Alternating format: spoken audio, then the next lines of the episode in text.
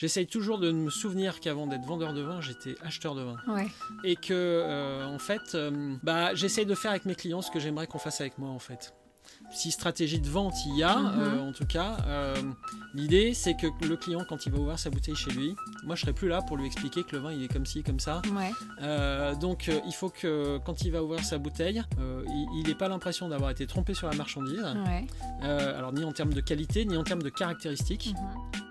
Bonjour à tous, j'espère que vous allez bien. Je vous souhaite la bienvenue dans ce nouvel épisode de Vin Pertinent, le podcast qui se déguste sans modération. Je suis Victoria Landry, mais vous me connaissez sans doute sous le nom de Part de l'Ange. Aujourd'hui, j'accueille Raphaël Sellos.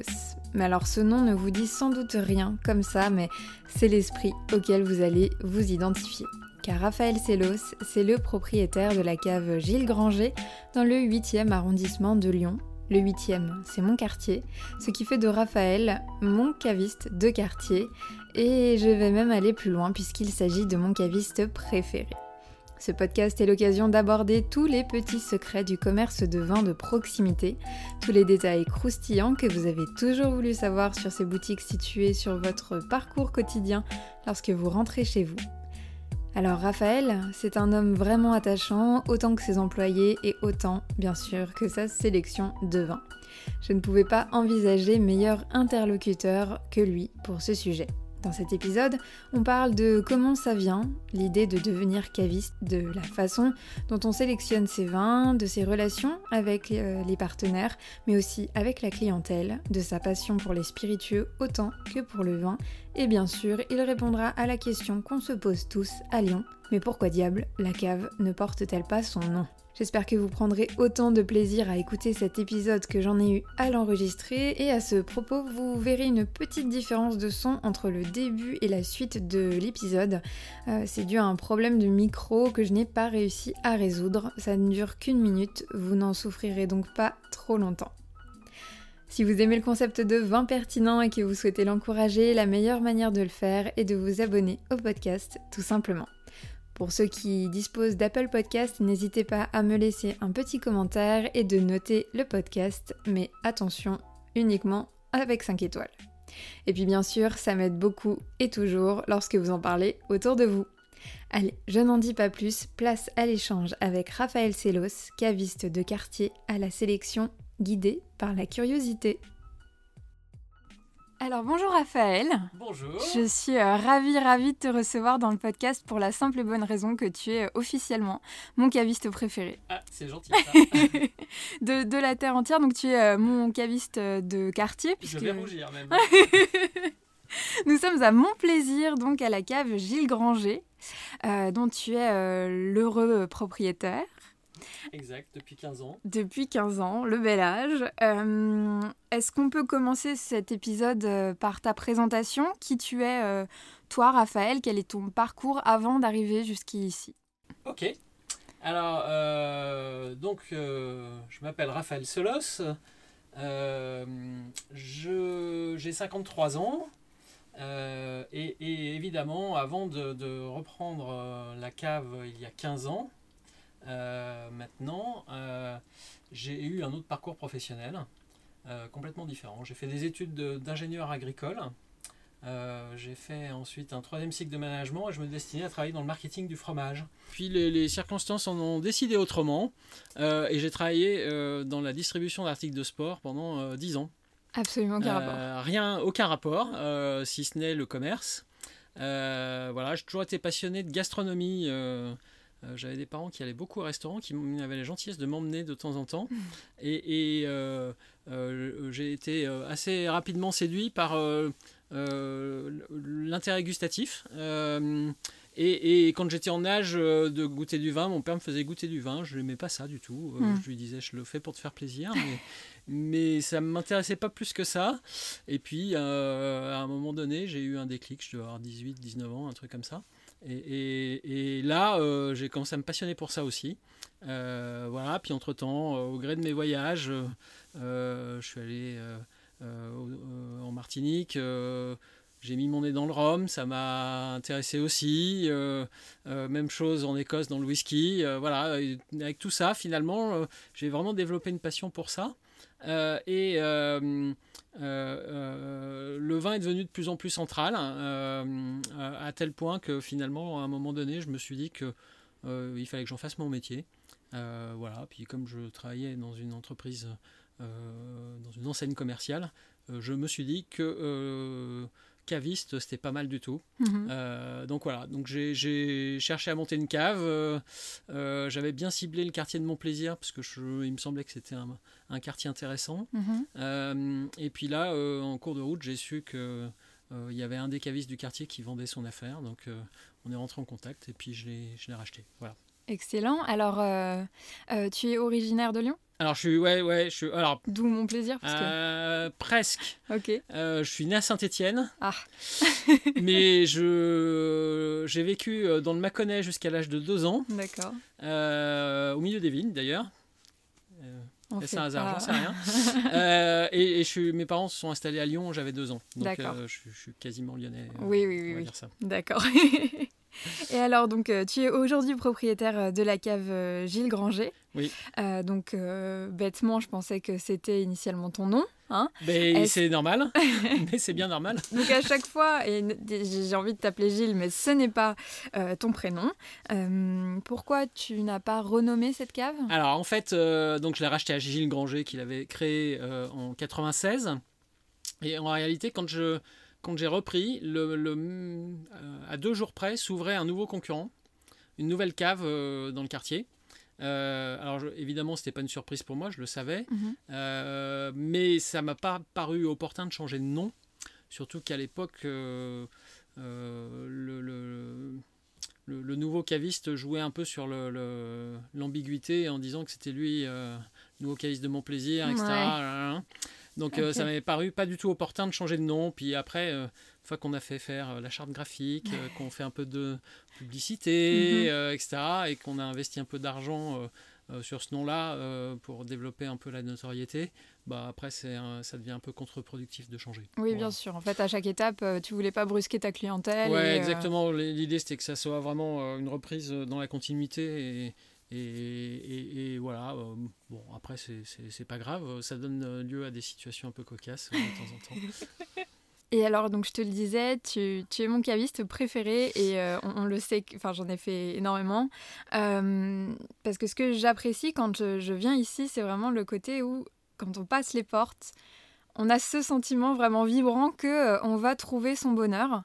Euh, et, d'ailleurs, je lisais un article du Point qui t'était consacré, qui, euh, qui mettait en avant justement cette, facilité en fait de trouver son, bonheur, peu importe le prix qu'on souhaite mettre dans sa bouteille.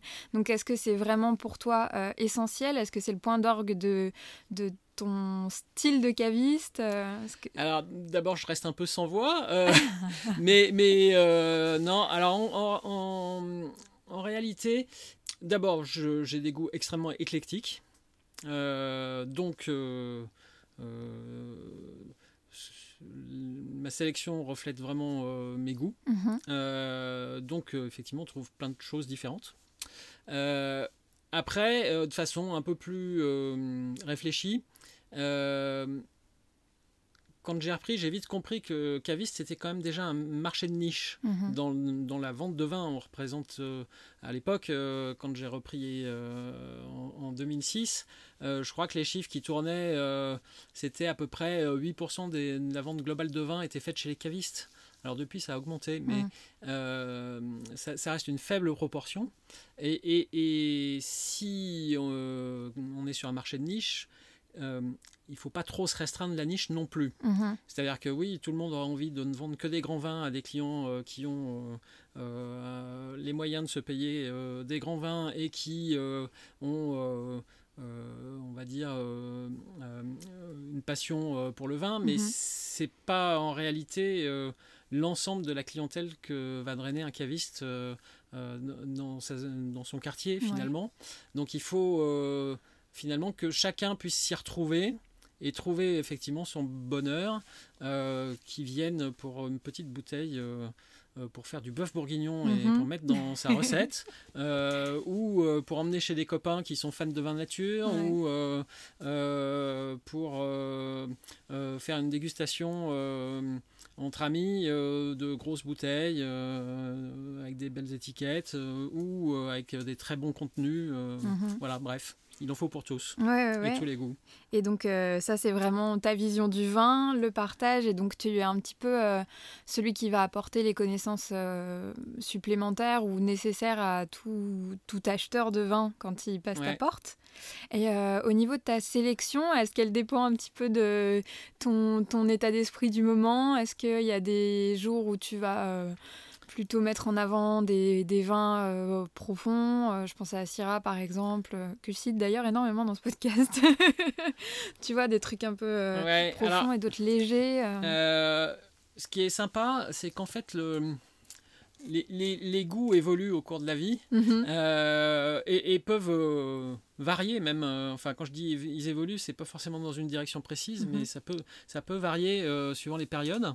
Euh, effectivement, on a des périodes. Euh, moi, j'ai j'ai eu une grande période Riesling euh, alsacien qui me reprend de temps en temps. j'ai des grandes périodes Chenin qui me reprennent de temps en temps. bon, des périodes Jura. Enfin, je, bref, il y a des moments où j'ai envie de, déboucher certaines bouteilles plus que d'autres. après, je, fais quand même très très attention à ne pas tomber non plus dans le défaut de, de, euh, de, finalement balayer la diversité par, euh, pour, se concentrer sur son goût du moment. Mhm. Donc voilà. alors ce qui est bien, c'est comme on est trois, trois à déguster, on est trois à avoir des goûts qui sont pas forcément les mêmes. Mhm. Emma et Laura qui travaillent avec moi en plus dégustent très très bien. Qui sont merveilleuses et de très bons conseils aussi. Voilà. elles apprécieront le compliment. mais effectivement, tu as raison, l'équipe est, est, vraiment top et Emma et Laura sont, sont vraiment euh, super et avec les clients et puis entre nous euh, c'est très agréable euh, alors je pense que les clients le ressentent aussi mhm. mais voilà mais bref donc on a des goûts pour se recentrer sur la question de base on a des goûts qui sont assez éclectiques assez différents ce qui nous permet quand même de, de finalement ne pas tomber dans ce travers-là, d'être un peu monomaniaque euh, mhm. sur, sur, certains trucs. Ok, donc pas de zone euh, de confort ici, quoi. Bah non, chaque, on essaye de déguster un maximum de choses, et, et euh, bah, quand on tombe sur des choses qui nous plaisent, bah pof, on se pose pas tellement de questions. Si, si, si le prix est pas déconnant, on le rentre, mhm. et puis voilà, on le rentre parce que ça nous a plu, donc on a envie de le faire découvrir à nos clients. Et, après, il y en a qui vont être réceptifs à ce type de vin-là, d'autres pas, mais après, c'est à nous de, de, savoir à qui on vend quoi. Bien sûr, des goûts et des couleurs. Et justement, ça mène à ma, à ma question suivante, c'est comment est-ce que tu sources tes vins? Alors, euh, je... il, y a plusieurs... il y a pas mal de sources en fait. Moi, je, enfin, je, suis naturellement curieux. Euh, et d'ailleurs, tiens, ça me rappelle euh, un, de mes clients qui approchait, je sais pas, il devait avoir une soixantaine d'années à peu près. Il disait un truc qui faisait hurler sa femme à chaque fois. Il disait À mon âge, je veux plus goûter deux fois le même vin. Ah bah oui. Et en fait, euh, je, suis toujours hyper curieux, donc où que j'aille, je suis à la recherche d'un truc que je ne connais pas, uh-huh.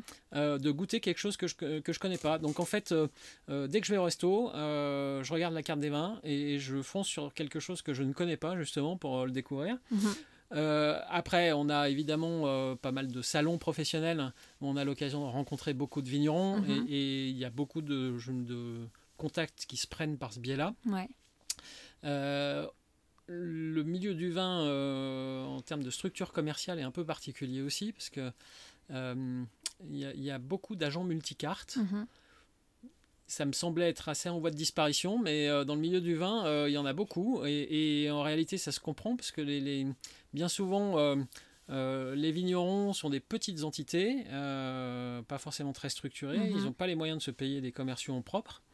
et puis les clients sont des petites entités aussi. Et donc au milieu, d'avoir quelqu'un qui vient à nous cavistes présenter un portefeuille de vignerons cohérents, euh, avec qui travailler, c'est intéressant. Mhm. Et pour le vigneron, qu'il soit représenté par un agent qui représente d'autres domaines qui sont en cohérence avec le sien sur d'autres régions, mhm. euh, c'est intéressant aussi. Donc on a aussi euh, beaucoup de contacts avec ces intermédiaires-là, qui évidemment nous font volontiers pour certains, pour d'autres pas. pour les, ceux, ceux, ceux, qui sont plutôt ceux qu'on aime bien, en tout cas avec qui on aime bien travailler, nous font souvent découvrir des choses. Euh, qu'on n'aura peut-être pas euh, découvert comme ça. Mhm. Donc, euh, donc voilà, et puis évidemment, on va dans le vignoble aussi. Alors là, en général, on c'est plutôt assez ciblé, c'est-à-dire que soit on a goûté le vin déjà ailleurs, etc., mhm. et on va voir comment travaille le vigneron sur place. Euh, on n'y va jamais comme ça au petit bonheur la chance, ou on a entendu parler euh, des confrères ou euh, des copains ou autres, et du coup ça nous intrigue, et du coup voilà. Ok. ça se passe un peu comme ça, c'est un peu multicanal et un peu au gré, au gré des dégustations finalement. Mm-hmm. Et, c'est important pour toi de, de rencontrer vraiment l'homme et sa manière de travailler? Alors, c'est pas indispensable, mhm. mais c'est quand même mieux, ouais. Euh, c'est quand même mieux. Puis alors, des fois, on se rend compte qu'on n'a plus envie de travailler avec certains. Ah oui. Ça fait bah, dans ce sens-là. Bah non, mais euh, en fait, euh, il y a quand même beaucoup de bons vins partout. Il y a vraiment du choix. La viticulture, je pense, en, 20 ans, a, vraiment monté en, qualité. Mhm. et puis, on a quand même. Enfin, je veux dire, si, quand on dit qu'on fait une sélection, c'est que il y a vraiment pléthore de choix. Quoi. Euh, alors évidemment, il y a toujours des, des, vins qui, enfin, ou des vignerons qui vont faire des vins un peu quelconques, etc., où on se dit, euh, ouais, c'est pas mal.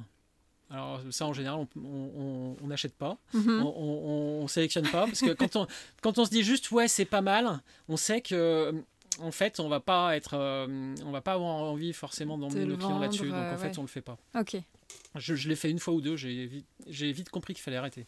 C'est soit on trouve ça vraiment bon, soit on le prend pas. Ok. Et vraiment bon, peu euh, importe la gamme de prix du coup. Ouais, mais voilà, c'est, enfin, puis on peut se faire vraiment plaisir avec des vins de, de, de gamme, euh, enfin, à des prix très raisonnables. Il hein. n'y mhm. a pas de, enfin voilà, ce sera peut-être pas des grands vins, mais ça sera vraiment des bons vins. Euh, donc pour en revenir à, à, ça, ouais, effectivement, bah, parfois quand on rencontre le vigneron, on a une petite déception parce que le gars il est pas sympa du tout, mais pas du tout. Euh, et là, eh ben, je sais pas, nous, on, enfin, on travaille dans, sur des produits festifs, enfin. Euh, qui sont censés être partagés, voilà, avec ce, ce côté convivial bah, je me dis, euh, il y a tellement de bons vignerons en France que autant travailler avec ceux qui sont sympas et, pas bosser avec ceux qui sont pas sympas. Quoi. Un peu comme les. Alors, des fois, il y, en a, on n'a pas trop le choix, mais, mais c'est comme ça. Parce que ce sont des références euh, essentielles pour une cave. Il y a des incontournables. Ouais, il y a quelques incontournables où, euh, bon, quand on peut en acheter, on les achète, quoi. Ouais. voilà. mais des fois, on se dit que bon, paierais pas plus cher si c'était plus sympa. Ouais, ça, ça mange pas de pain, quoi. Euh, voilà, bon, bref. Mais, voilà, mais on fait de belles rencontres aussi, euh, ça c'est sûr. Et il y a des vignerons qui sont devenus euh, des, des, pas des proches, mais des, des copains Ouais, ouais. Alors moi j'appelle ça des amitiés de boulot parce que ça va jamais bien plus loin que. Mhm. Enfin voilà. Après on n'est pas partez pas en vacances ensemble. On pas en vacances ensemble. Quoique, euh, on s'est retrouvés en vacances ensemble euh, parfois avec certains vignerons, mais euh, par hasard. Mais bon, après, voilà, du coup, on fait essaye de faire la part des choses aussi. Mais, mais voilà, non, non, des amitiés de boulot, des vignerons avec qui on s'entend très bien, ouais, ouais, plein, ouais. Ouais, ouais, ça c'est aussi un, un, truc assez sympa. Dans ce podcast, je propose à ma communauté sur Instagram de participer. Je leur euh, demande quelles sont les questions qu'ils aimeraient euh, poser à mon intervenant. Euh, et j'en ai eu plusieurs, toutes assez pertinentes. Alors je vais t'en proposer une pour le moment et les mhm. autres viendront ensuite. la question est la suivante. Un caviste met-il en place une vraie stratégie de vente au sein de sa boutique?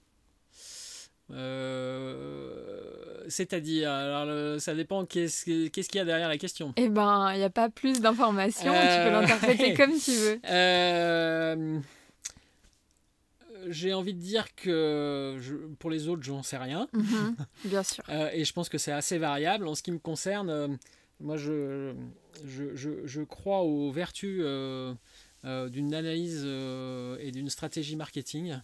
Euh, je pense que c'est extrêmement important mhm. euh, pour le succès euh, de son entreprise commerciale. Ok. Qu'est-ce que tu entends par là Ce que j'entends par là, c'est que hum, ça veut pas dire, enfin, c'est pas antinomique avec l'authenticité, mhm. mais je pense qu'il faut bien réfléchir à, la vision qu'on a de ce qu'on veut faire, de ce qu'on veut proposer à nos clients. Mhm. et partant de là, alors qui, qui repose d'abord sur une analyse aussi de, de des propositions de nos confrères, évidemment. Mhm. et, et je, je, suis intimement convaincu que pour, pour être successful, il faut être différent. Euh, alors ça ne veut pas dire mieux ou moins bien, mais Mhm. différent. Ouais, Euh, pour que les gens se souviennent de vous pour cette différence. ouais, Enfin de vous ou de votre boîte en fait, euh, enfin de la cave quoi. ouais. Euh, alors, euh, je sais je sais pas. euh, Enfin, on en discute rarement avec nos confrères. Je sais pas si, si, si, si on est nombreux à avoir ce- cette approche-là, mais ouais. euh, alors cette différence, elle doit s'appuyer quand même pour le coup sur des et c'est là où, on- où- où je dis que c'est pas antinomique avec l'authenticité, c'est que ça doit s'appuyer sur des, des un socle authentique, Mhm. Euh, c'est-à-dire que chercher à être différent et à comment dire euh, singer un peu cette différence tient pas la enfin ça tient pas la route Euh, il y a un moment où euh, Ça s'essouffle. où ça, où ça s'essouffle, où ça sent le fake, et Mhm. euh, voilà. Euh, donc il faut arriver à trouver ce qui, ce qui, ce qui nous rend différents des autres euh, et arriver à mettre en œuvre cette, euh, enfin mettre en œuvre la communication de cette différence-là Mhm. et, et, et aussi même euh, euh, au, au sein du magasin appuyer cette différence dans sa sélection de produits, euh, dans la façon, euh, dans l'approche qu'on a avec le client par rapport à, à l'acte de vente. voilà. Ok. Nous, enfin moi je sais que pour moi c'est hyper. Je, je, je- j'essaye toujours de me souvenir qu'avant d'être vendeur de vin, j'étais acheteur de vin Ouais. et que en fait, bah j'essaye de faire avec mes clients ce que j'aimerais qu'on fasse avec moi en fait. Si stratégie de vente il y a, Mhm. euh, en tout cas, l'idée c'est que le client quand il va ouvrir sa bouteille chez lui, moi je serai plus là pour lui expliquer que le vin il est comme ci comme ça. Ouais. Euh, donc euh, il faut que quand il va ouvrir sa bouteille, il n'ait pas euh, euh, il pas l'impression d'avoir été trompé sur la marchandise, Ouais. Alors ni en termes de qualité, ni en termes de caractéristiques. Mhm.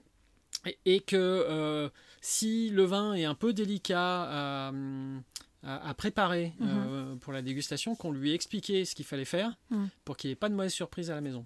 Je prends l'exemple, par exemple, on a rentré, on a quelques vins nature euh, et son sulfite, du coup.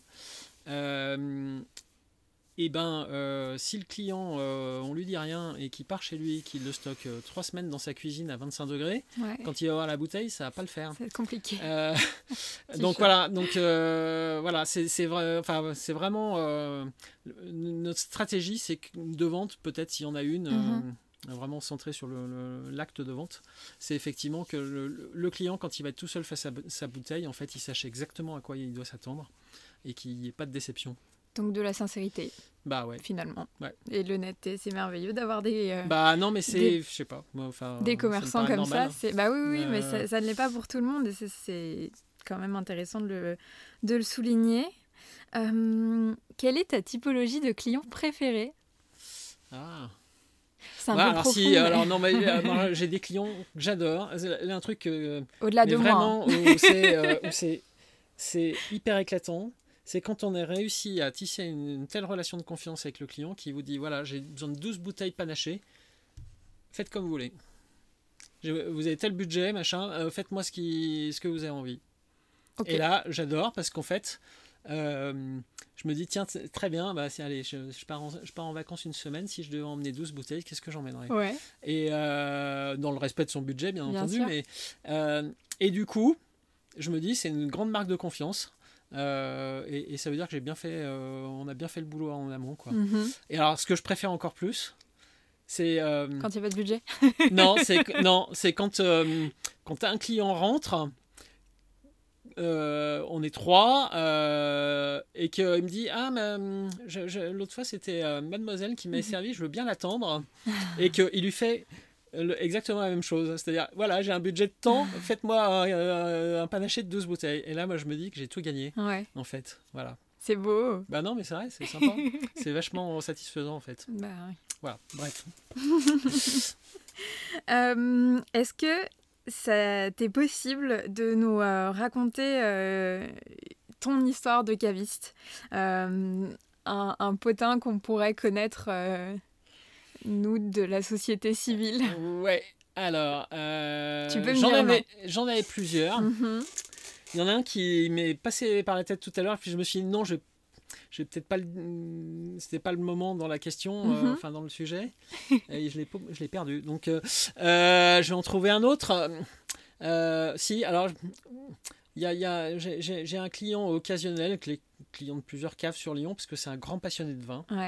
Et en fait euh, on, le, croise même très souvent parce qu'il arrive à avoir des accès sur les salons professionnels. Mhm. Et, en fait, euh, voilà, on a, sympathisé forcément, on parlait de vin, etc. Et puis un jour, j'ai appris quel était son métier. Mhm. Et j'ai appris qu'il était inspecteur des impôts. Ah. Ah oui, d'accord. et, qu'en fait, euh, il disait ouvertement, moi, je, de toute façon, je, enfin, pas, inspecteur des impôts, contrôleur fiscal. Ah, d'accord. Et il disait ouvertement, moi, je ne contrôle ni les cavistes ni les bars Pour être sûr de. Ça, ça, ça, m'avait amusé, euh, j'avais trouvé ça assez amusant. La conscience euh, professionnelle. Voilà, et en fait, ça illustre le fait que en fait, nos clients sont extrêmement divers. Parfois, on a plein de surprises comme ça. Mhm. C'est assez rigolo. Pas besoin de lui servir de pot de vin, du coup Non, du coup. du tout. Facile. Alors nous, on a, en plus, moi je fais très gaffe parce qu'on a un encaissement euh, manuel. On a un cahier de caisse. Oui. Alors donc on remplit notre obligation fiscale qui est de fournir euh, un journal de caisse détaillé. Donc ça, on le, on le remplit, il n'y a pas de problème. Euh, ah bah tiens, euh, j'ai une deuxième anecdote sur le même sujet. Ok. Euh, et, mais du coup, effectivement, quand on est face à quelqu'un de l'administration fiscale, on a toujours peur que finalement ils se disent qu'il y a un tourloupe. Hmm. ce qui n'est pas du tout le cas. mais bon, voilà, on a tout à fait le droit. Hein. je veux dire, il n'y a pas de, il a pas de souci. Nous, c'est la méthode qui nous paraît la plus pertinente et qui mhm. appuie en plus on parlait de stratégie marketing tout à l'heure, ça, ça, ça, renforce euh, l'authenticité de notre côté artisanal mhm. euh, et, indépendant. Voilà. C'est un peu vintage. Euh, bah, ouais, c'est vintage, mais justement, ça enfonce un peu le clou et ça fait une réelle différence mm. par rapport à des chaînes de cavistes. Il y en a plein qui se montent sur Lyon, là, mm. où, finalement tout est informatisé, certes, mais, mais ça perd un peu d'authenticité. Voilà, c'est pas la même chose de, sélectionner ce qu'on va vendre à nos clients et de leur vendre des vins qu'on a aimés que de vendre des vins qui ont été achetés par une centrale d'achat et mhm. qui, euh, voilà, donc euh, bref, je me ressens sur l'anecdote. Et euh, j'ai une, une cliente, alors hors période Covid, on faisait beaucoup de dégustations le samedi, mhm. où on, invitait des vignerons, et on va reprendre dès qu'on pourra d'ailleurs. et une fois, un vigneron était là et reconnaît une de ses interlocutrices aux douanes qui venait déguster. Euh, euh, et, et, cette euh, dame-là avait appelé son frère pour la dégustation, parce que voilà, ils s'échangeaient les bons plans vin, très amateurs de vin l'un et l'autre. Et son, justement, son, son, son frère a été travaillé aux impôts. Mmh. Et il m'a payé, euh, il m'a acheté euh, du vin et il m'a sorti, il m'a payé en liquide.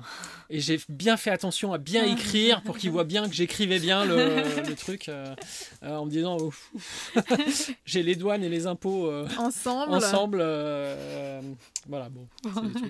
Petit coup de stress. Petit coup de pression. Voilà, qui nous font nous sentir en vie finalement. Voilà, ouais, on va dire ça. Bon après il y a rien à cacher, mais c'est voilà, c'est toujours un peu.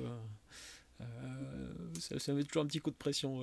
ok, si vous cherchez un speakeasy, c'est pas ici que vous le, que vous le trouverez. Euh, autre question euh, d'un abonné sur Insta. Qu'est-ce qu'il y a de plus excitant dans la vie d'un caviste? Ah. ah. Il y a plein de choses. En fait, il y a plein de choses. Ce qu'il y a de pas excitant du tout, c'est qu'on passe notre journée à manipuler des cartons mm. euh, qui pèsent au bas mot 9 kg. donc ça, c'est pas excitant. Pas besoin d'aller au euh, crossfit. voilà. en même temps, ouais, effectivement, on fait du sport. Euh, non, il y a plein de choses excitantes. visiter des domaines mythiques, c'est excitant. Mm-hmm. le jour où j'ai visité la Romanée Conti, j'étais comme un dingue. Hein. Je n'ai pas dormi de la, toute la oh. nuit avant. voilà, c'était bon. Euh, c'est euh, j'aurais même pas songé que ça puisse être possible un jour en fait euh, avant d'être caviste mm-hmm. quand on, tombe sur une pépite de quelqu'un qui, qui, est inconnu dans le milieu du vin et qui fait des, des, vins merveilleux, c'est génial. Mm-hmm. Enfin, on se dit tiens, c'est marrant, maintenant tout le monde en veut, mais moi, ça fait 5 ans que, je, vends ces bouteilles. voilà. Donc ça c'est ça c'est rigolo aussi. voilà, il y a des trucs comme ça. T'en as as un domaine en particulier bah, J'en cherchais justement en même temps que je disais ça, j'en cherchais. bah, Julien Pilon par exemple ou mhm. Pierre Jean Villa. Tiens, Pierre Jean Villa, j'étais son premier client. Ouais. Pierre-Jean, euh, à l'époque, il, était, il venait de quitter les vins de Vienne, il fait mhm. son premier millésime euh, dans des conditions dantesques, euh, puisqu'en fait, il devait, il devait aller à la cuverie de Jean-Michel Gerin, mhm. qui lui prêtait des cuves pour mettre ses raisins. Et le jour où il arrive avec ses raisins, en fait, les cuves n'étaient pas dispo, parce qu'il s'était mal compris sur le, les dates de vendange, etc. Donc il se retrouve avec sa vendange sur, sur les bras. Euh, finalement, euh, il, téléphone à Stéphane Augier qui lui dit bah écoute euh, j'ai de la place dans mes frigos je te mets tes caisses de, de raisins dans mon frigo en attendant que les cuves soient libérées demain ou après-demain pas de problème et puis, euh, et puis voilà, puis euh, il refait ses, finalement, euh, il, il, finit ses vinifs chez, chez, chez Gerin, voilà. Et, et, je pense que sans doute ça a dû forger son style de vin d'ailleurs, mhm. parce qu'en en fait il s'est aperçu que c'était pas mal de, garder les raisins au frais, avant en caisse avant de les mettre en cure. Euh, et finalement, je, me demande s'il continue pas à faire ça d'ailleurs. C'est génial. Euh, donc voilà. Et, donc, euh, il faisait déguster en, marche du, marché au vin d'Ampuy chez Jean-Michel Jurin. Il faisait déguster son premier millésime. Et je crois que je suis le premier à lui avoir passé une commande. Coup de cœur. Voilà. donc ça, c'était c'était sympa parce qu'après, tout le monde. Enfin tout le monde s'est euh, arraché, euh, les allocations chez lui. Mhm. Euh, bon, voilà. et Julien Pilon, je crois que c'est un peu le même truc. Je l'avais rencontré. Bah, Julien Pilon, il, il, a été. Il s'est occupé de, des vinifs et de la cave avec Pierre-Jean mhm. au tout début. Et, et du coup, bah, évidemment, quand il, a monté son, son activité en propre, Là aussi, je crois que j'ai dû être un des tout premiers clients, euh, un des premiers à goûter les jus, et etc. Donc euh, c'était sympa. Excellent. bref. Et, euh, et d'ailleurs, t'en parles et je me dis qu'on n'a jamais sur le podcast eu l'occasion d'expliquer ce que c'était. Tu, tu, peux nous parler du système des allocations? Ouais. Alors en fait, il y a plein de domaines où la demande est bien supérieure à l'offre et où bah, pas 36 000 solutions. c'est bah, de finalement allouer la possibilité d'acheter à certains clients euh, des vins. Mhm. Donc euh, c'est un peu élitiste parce qu'il faut montrer pas de blanche. Ouais. Et comment est-ce qu'on euh, montre pas de blanche? Eh ben c'est compliqué. c'est là où les rencontres jouent souvent des rôles. Hein. voilà, moi j'ai souvenir par exemple, je, je, je, travaille depuis quelques années, enfin ça commence à faire un petit temps, avec un domaine un peu enfin, historique et, et, un peu mythique euh, de la Savoie, qui est les fils de Charles Trosset. Mhm. Euh, les fils de Charles Trosset, euh, ils sont sur Arbin, ils, font, ils sont extrêmement réputés sur leur mondeuse. Mhm. alors en soi, c'est le grand public connaît peut-être pas forcément, c'est pas un domaine extrêmement médiatisé du mhm. tout pour cause, les fils de Charles Trosset, ils ont l'âge de la retraite. Euh, voilà. Mais du coup, ils, euh, ils ont le domaine s'est complètement réduit. Déjà, il n'y avait pas beaucoup de quantité, mais là, c'est complètement réduit. Il ne reste plus qu'un des deux frères euh, qui à la retraite et qui a gardé deux hectares et demi pour continuer parce qu'il ne se voit pas arrêter. Ah vraiment. Et, donc, euh, c'est le gars, il répond jamais à son portable, euh, euh, son numéro de portable circule nulle part, etc. il répond jamais au fixe, enfin voilà. Ok. c'est impossible de le joindre. Il Fallait voir l'homme de la montagne. Ouais, mais même encore, faut, faut-il le trouver et tomber dessus. voilà, et en fait, euh, j'étais client du domaine du Pasquier euh, et puis euh, on discute avec Véronique du Pasquier puis elle me dit ah bah tiens Charles, bah, je vais l'appeler pour vous pas de problème et puis et puis voilà puis les choses se, sont faites comme ça. L'autre exemple c'est avec Anselme Solos mhm. je travaillais avec un, un, agent dans le vin qui connaît bien Anselme Solos et sa femme Corinne. euh, et à un moment donné, euh, elle me dit bah tiens, je les ai appelés, il faut que vous les appeliez. Là, c'est mhm. maintenant. Euh, c'est maintenant, il faut les appeler. ils ont votre nom en tête. ils attendent votre coup de fil, etc. Et en fait, les trucs se, font un peu comme ça. Ok. Alors après, il faut être crédible. Donc il faut bien goûter. Uh-huh. euh, il faut euh, être solvable. Donc il faut que les gens avec qui on travaille quelque part, euh, on leur paye les factures en temps et en heure et que dans le milieu, ça s'évite. En fait, bah c'est un petit milieu. donc, euh, voilà. Bref, c'est tout un ensemble de choses, mais euh, c'est vrai qu'il y a des domaines où quand on chope une allocation, on est bien content. Ouais, et d'ailleurs, je me dis que ça, ça, peut être aussi un peu délicat. Tu, tu dis qu'il faut bien goûter, mais en fait, peut-être que parfois la pression, justement, d'avoir la porte ouverte dans un domaine peut, peut te mettre des barrières un peu psychologiques. Finalement, que des vins, bah, certes, qui sont connus, qui sont cotés, euh, bah, peuvent ne pas te plaire et c'est difficile de se dire qu'il faut dire non. Alors, euh, ouais, alors c'est pas tellement ça parce que c'est des vins forcément qu'on a déjà goûté. Mais euh, c'est surtout que dans ce, dans ce milieu-là, en fait, la façon dont on goûte. Hum. assoit aussi votre crédibilité. Hum. Je disais d'Emma et de Laura qu'elles goûtaient super bien. Et ça, c'est vachement important parce que du coup, le vigneron qui est en face, euh, des fois, euh, il, y a, hum, il, voit euh, des gens qui goûtent et quand les commentaires de dégustation qui sont faits, il se dit lui c'est une grosse truffe, je lui vendrai pas une bouteille. Non mais ça arrive. Hein. donc voilà, ça c'est ça qui, enfin, c'est ce que je voulais dire précisément sur le fait uh-huh. de bien goûter quoi. C'est que ça, ça, soit vous êtes crédible, soit vous l'êtes pas mm-hmm. face, face au vigneron. donc ouais ouais c'est un peu, mais bon après pas de pression. Comme on goûte, non, il n'y a pas trop de pression, parce que finalement, ben, on s'en passait si on ne travaillait pas avec. On n'en avait pas besoin, euh, en réalité, réellement. Mhm. Euh, après, c'est. Voilà, donc il euh, n'y a pas de pression à avoir. Puis après, le fait de goûter, ça devient, enfin, ça devient une espèce d'acte réflexe. Oui. au bout d'un moment, c'est-à-dire que s'il y a même plus de le cerveau se débranche. Il n'y a plus d'affect. et en fait, c'est pas une histoire de stress ou de pas stress. on goûte parce que on cherche à analyser le vin, en mhm. fait. Donc euh, voilà. Très bien. Tu as dans ta cave un grand espace dédié aux spiritueux. Ouais. Donc euh, la question c'est quelle est ta relation au produit? Mais tu l'as un petit peu, euh, mmh. en as parlé un petit peu au début avec justement tes voyages en Martinique, en Écosse. Qu'est-ce que tu peux nous en dire? Alors, je pense que je suis aussi passionné de spiritueux que de vin, en fait. Ok. Et que de gastronomie. Mhm. En fait, c'est vraiment tout lié. je, je le plaisir gustatif est vraiment pour moi essentiel. Mhm. C'est-à-dire que euh, je, pense que, enfin, par exemple, avec l'épisode Covid, j'étais complètement flippé de, perdre le goût parce que je pense que je, je, serais tombé en pleine dépression. Donc euh, voilà.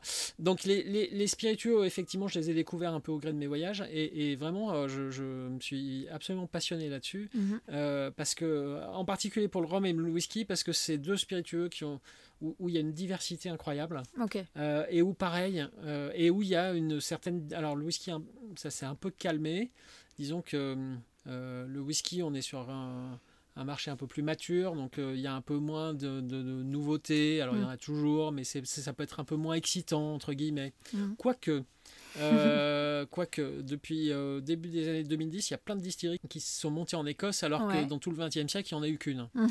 euh, toutes les autres ont fermé. Euh, enfin, il y, en a plus qui ont fermé que, que d'autres qui ont ouvert. Donc, donc là, il y a un petit regain d'excitation avec ces, les, premiers single malt qui arrivent de, des distilleries qui se sont montées il y a quelques années là et, il y a des choses d'ailleurs très sympathiques donc voilà, donc c'est des marchés qui sont assez dynamiques en fait, mhm. où, y a, où, la curiosité est tout le temps euh, attisée euh, et satisfaite d'ailleurs quand on goûte les trucs. Euh, alors il y a du bon et du moins bon comme partout, hein, comme dans tout, mais justement il y a de quoi faire une sélection personnelle. Pour moi c'est de la dégustation vraiment sympa. Mhm. Il y a un aspect en plus, pas nouveau, mais le, le cocktail... Lyon est une grosse place de mixologie. de mixologie. il y a pléthore de, de, très bons bars à cocktails. Euh, et, évidemment, euh, les alcools forts sont en bonne place euh, dans, le, cocktail. Et c'est aussi une façon de traiter ces alcools qui, qui est intéressante, mhm. qui éveille la curiosité. Voilà, il n'y a pas que la dégustation pure du spiritueux pour lui-même, mais aussi il y a ce qu'on peut en faire. Mhm. c'est un copain d'ailleurs qui était Christian, qui était chef barman euh, je lui fais un coucou d'ailleurs.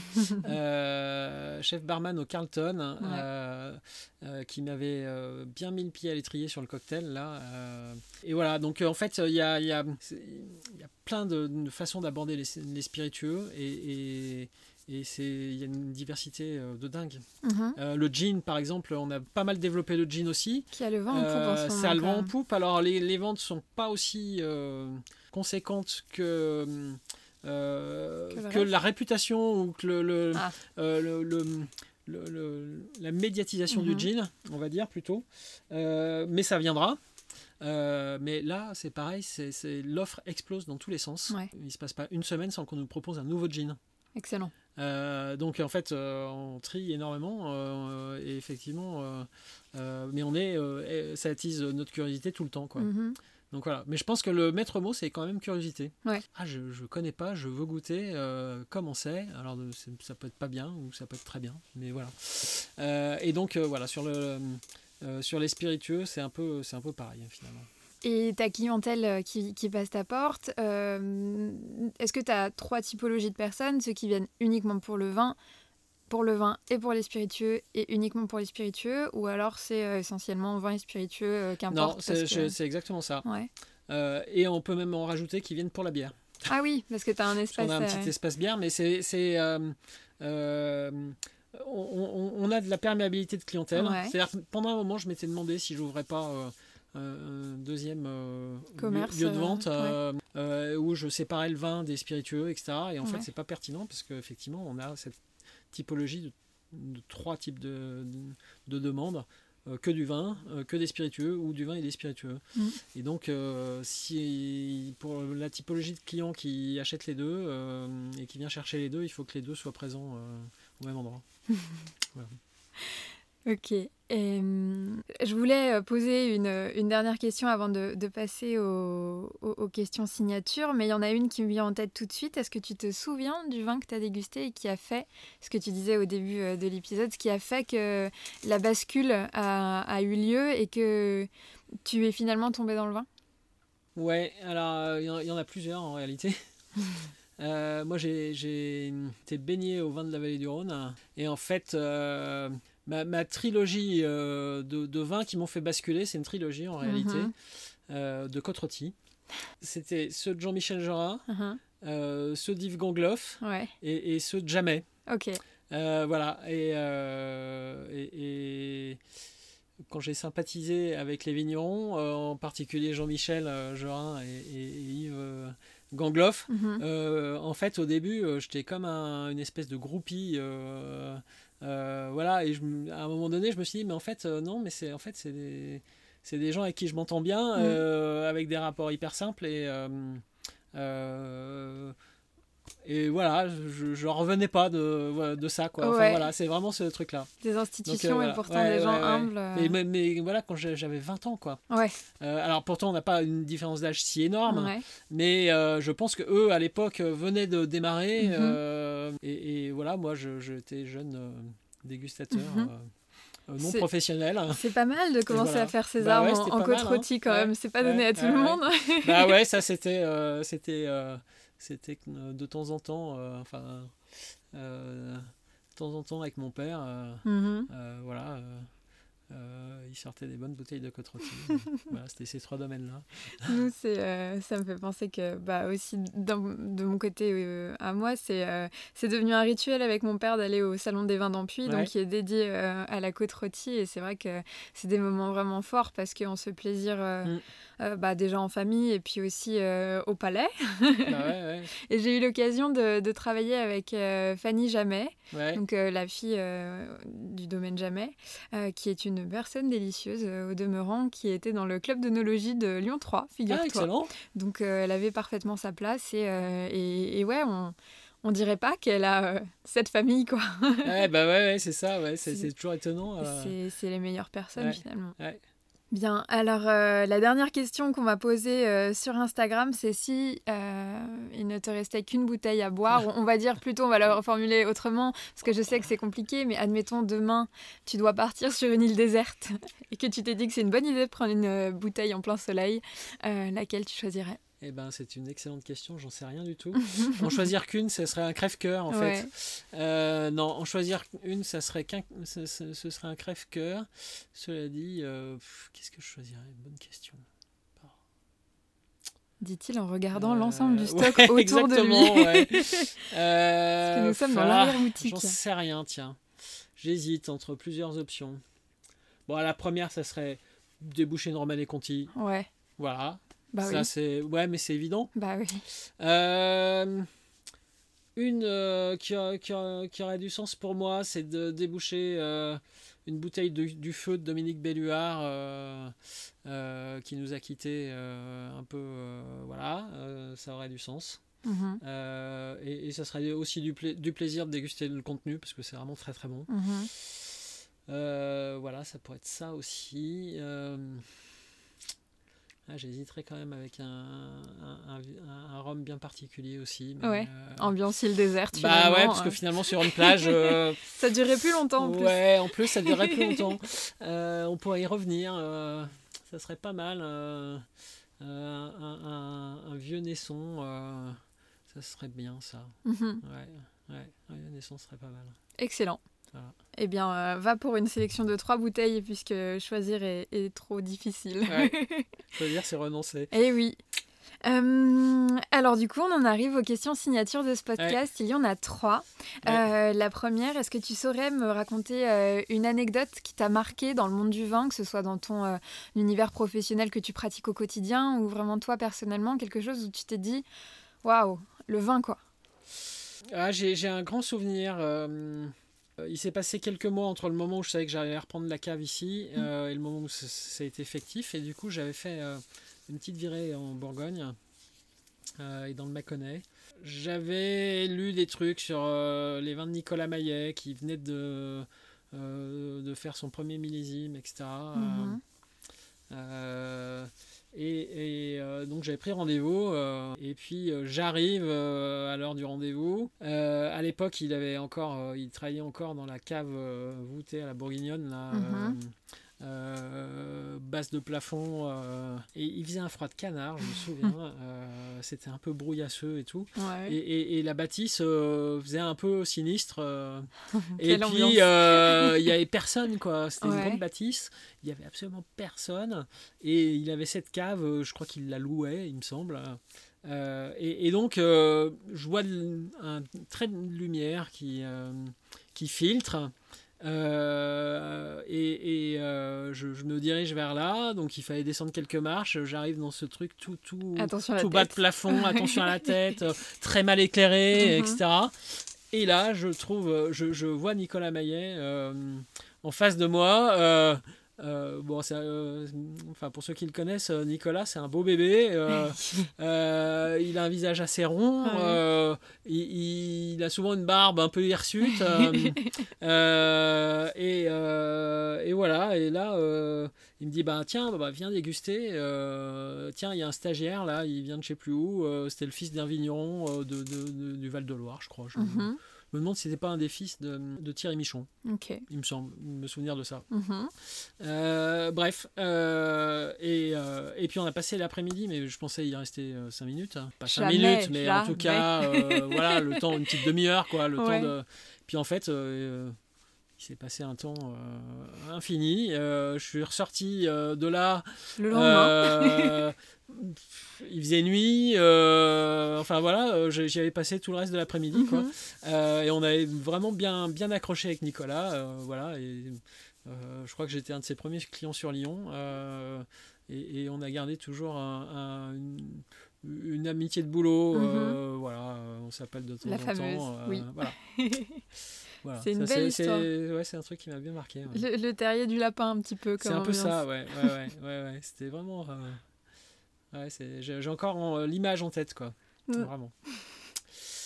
Parfait. Euh, si tu avais un conseil à offrir à un ou une débutante du vin qui ne s'y connaît pas et qui aimerait commencer à apprendre euh, la matière, lequel ce serait? Déguster, déguster, déguster, Yeah. déguster. En un mot ou quatre Euh, non, c'est vraiment être curieux. Mhm, Et, et- et c'est, euh, chaque fois qu'il y a l'occasion de déguster quelque chose, de le faire. mhm.